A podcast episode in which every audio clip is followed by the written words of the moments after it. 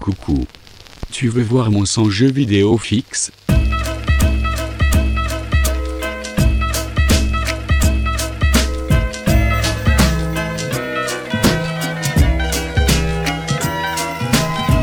Maintenant, écoutez-moi très attentivement.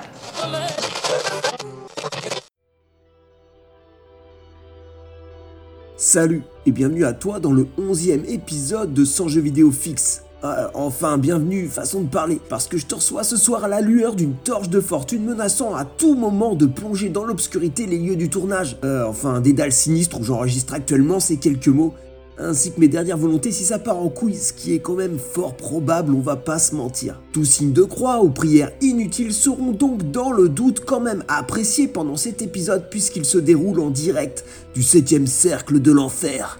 Et comme en anglais ça pète toujours plus, ça fait The Seven Circle. un dungeon crawler en vue subjective disponible maintenant sur Steam. La première chose qui frappe, enfin qui éclabousse au lancement du titre, c'est sa bonne ambiance. Dès la première seconde, tu débutes par un petit suicide qui met bien à l'aise, en te taillant les veines dans une gerbe de sang. Une façon de poser les bases en douceur, ouais comme ça tu ne te demanderas pas pourquoi ton périple se poursuit en enfer. Puisque hein, c'est la règle selon la Bible, et ouais, c'est sympa la religion, moi je kiffe, y matière à faire 2-3 films d'horreur, et en plus tu peux en parler avec les copains le dimanche matin sur les bancs de l'église. Direction donc une fosse infernale accueillant la crème de la crème en matière de cruauté. Que fais-tu ici? Pourquoi t'être tué? Avant de trouver des réponses à ces questions plus vraiment existentielles, tu vas d'abord te créer un alter ego. Une étape qui annonce la couleur avec ses nombreuses possibilités. C'est une véritable feuille de personnage façon jeu de rôle papier, avec les traditionnelles distributions de points d'attributs, capacités et classes allant du sac à PV avec 2 de QI au nécromancien pas très à cheval sur l'hygiène en passant par l'artisan. Cette spécialisation a d'ailleurs un intérêt métagame très particulier mais j'y reviendrai plus tard. Pour le moment, je pars sur un bon gros boulanger des familles, spécialiste de père en fils dans la distribution de pain.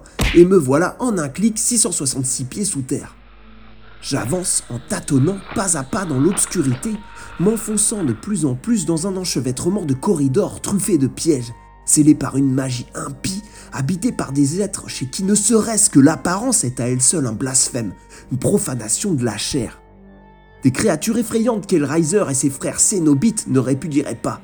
Je vais pourtant devoir abandonner la peur et les affronter pour me frayer un chemin dans cet interminable réseau souterrain. Les heures passent, guidées seulement par une musique sépulcrale que ne renierait pas le groupe italien des Gobelins. Depuis combien de temps je suis là? À vrai dire, je ne sais plus. Je les entends loin rebondir sur les parois étroites de mon tombeau. Des notes mineures s'échappant d'un orgue bâti de crânes, tibias et autres os. Des lignes de basse caverneuses funestes et mornes. Une existence de plus prise dans son étau. La mort me traque dès lors comme dans un film de Dario Argento. Je me faufile sans bruit dans un labyrinthe sans fin parmi des anges crevés et je vais peu à peu plonger dans la folie, mes tympans percés par leurs plaintes sur mon chemin jonché de corps démantelés. Et si un dieu existe dans cette obscure bouge, il est passé maître dans l'horreur. C'est maintenant lui l'auteur de ton destin cousu de fil rouge par la plume ensanglantée d'un Clive Barker. the matter? What on earth's the matter? I have to get him back to my apartment, back to the window. But but they just keep coming. They just keep coming. Who keeps coming?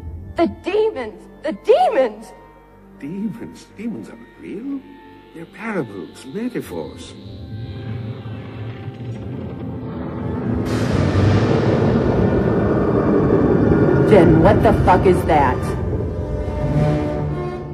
La formule magique de The Seven Circle est ancestrale et remonte à l'ère de Dungeon Master.